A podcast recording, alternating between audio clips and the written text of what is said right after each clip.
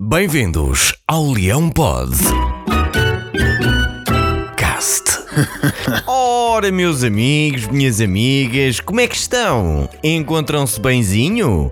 Ora, ainda bem. Eu, por acaso, já que aqui estão, digam-me lá uma coisa: este estado de adrenalina, isto é para durar até quando? É que eu, eu sinto o meu corpo assim, estilo, sei lá Parece que tenho o José Domingues a jogar cá dentro. É arrancadas, é dribles, é nós cegos. Meus amigos, isto passa quando? Em maio? Está bem, eu aguento. Já aguentei tanta coisa. Ainda na sexta-feira defrontámos e vencemos o Marítimo com mais dois golos do nosso pote de ouro e hoje já jogamos a primeira jornada da segunda volta. Por mim está ótimo, eles assim vão embalados e como não precisamos de nos preocupar com mais nenhuma competição, podíamos jogar 5 vezes por semana e acabava-se já com isto. Durante esta semana pensei cá para os meus botões, que por acaso não uso. Xissa, que isto ser sportinguista nunca pode ser assim uma coisa simples, pá. Jogamos, ganhamos, vamos festejar para a rua.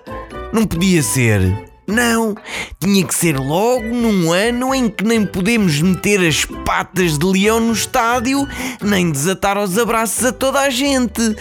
Irra. Enfim, o Porto já jogou, o Braga também, e digamos que depois de Ruben Amorim, da troca do Paulinho pelo Sporar, do regresso do Palhinha, o nosso ilustre e caro amigo António Salvador ainda nos brindou com este empate nos últimos minutos que nos deixou a 5 pontos e menos um jogo do Porto e a 8 pontos do Braga.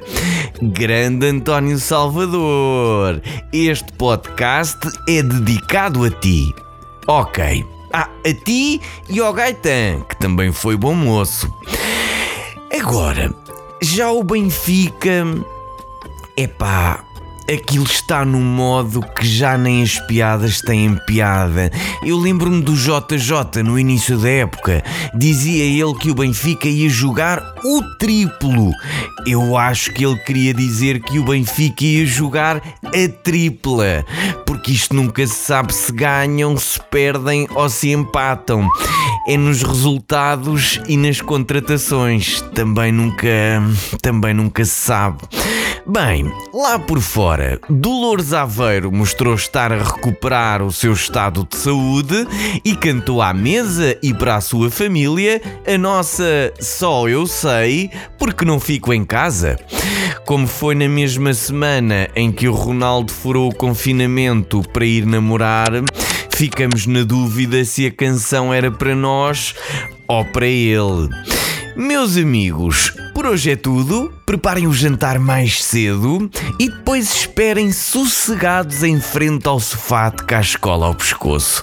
Não vá acontecer alguma coisa e depois perdem mais um episódio de uma época que tem tudo para ser histórica. pois já sabem, eu volto na próxima terça às nove e meia no Spotify, Facebook e em leonino.pt. Porquê? Ora, francamente, então, porque o leão pode. Caste.